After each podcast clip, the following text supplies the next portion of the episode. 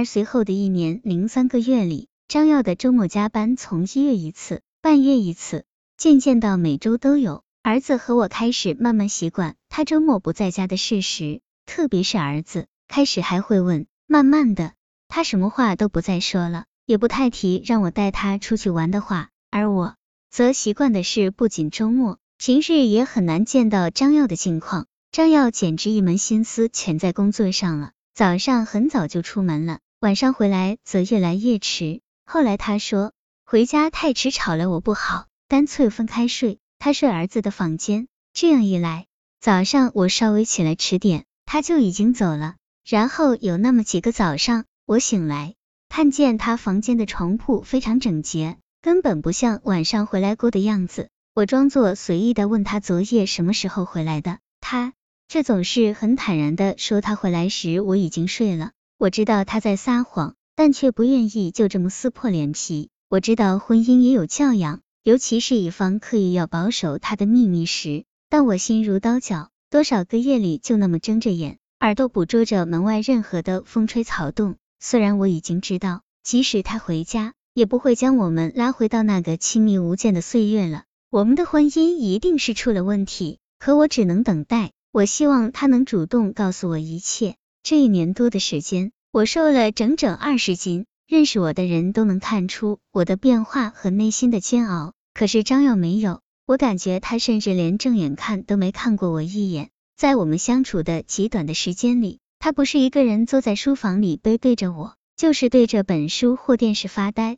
他也许从不知道我是怎样以一个共同生活了十年的妻子的身份，在悄悄的观察着他。他以为他的掩饰是无懈可击的，为工作皱眉。为晋升发愁，为人事关系而绞尽脑汁，他所表现出的一切，充满了烦躁和不被理解的委屈。那么，他到底陷入了怎样的境地？他又是谁？张耀不是个随便的男人，也许因为这个，更让我担心和焦虑。虽然花心是男人的特权，可他是个传统的人，责任感也强。我不敢想象，如果他真的发生了婚外情，他不会玩一通就随便撒手。他一定会把自己搅得无法收场的。果真，张耀开始一天比一天憔悴了。他出差，他休假，他想尽办法不在家里待，甚至工作也出了纰漏。他开始唉声叹气，神不守舍。到了二零零三年年底，一天下午，他早早回了家，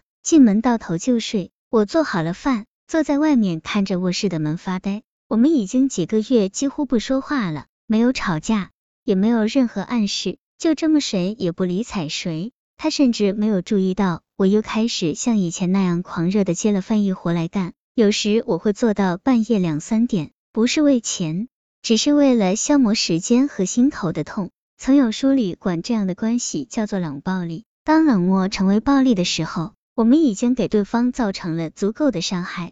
他终于醒来了，饿了，要吃饭。我已经在书房开始忙了。他在背后问我汤勺在哪里，突如其来的声音让我的手都发抖。汤勺的位置并没有变化，他是在没话找话。我并不回头，告诉了他。我听见他在餐厅吃饭的声音，咀嚼的干脆而沉重。喝汤，放筷子，这声音令人不安。他在强打精神，制造一种通话的氛围。果真，吃完了，他主动洗碗，然后砸碎了一个碗，划破了手指。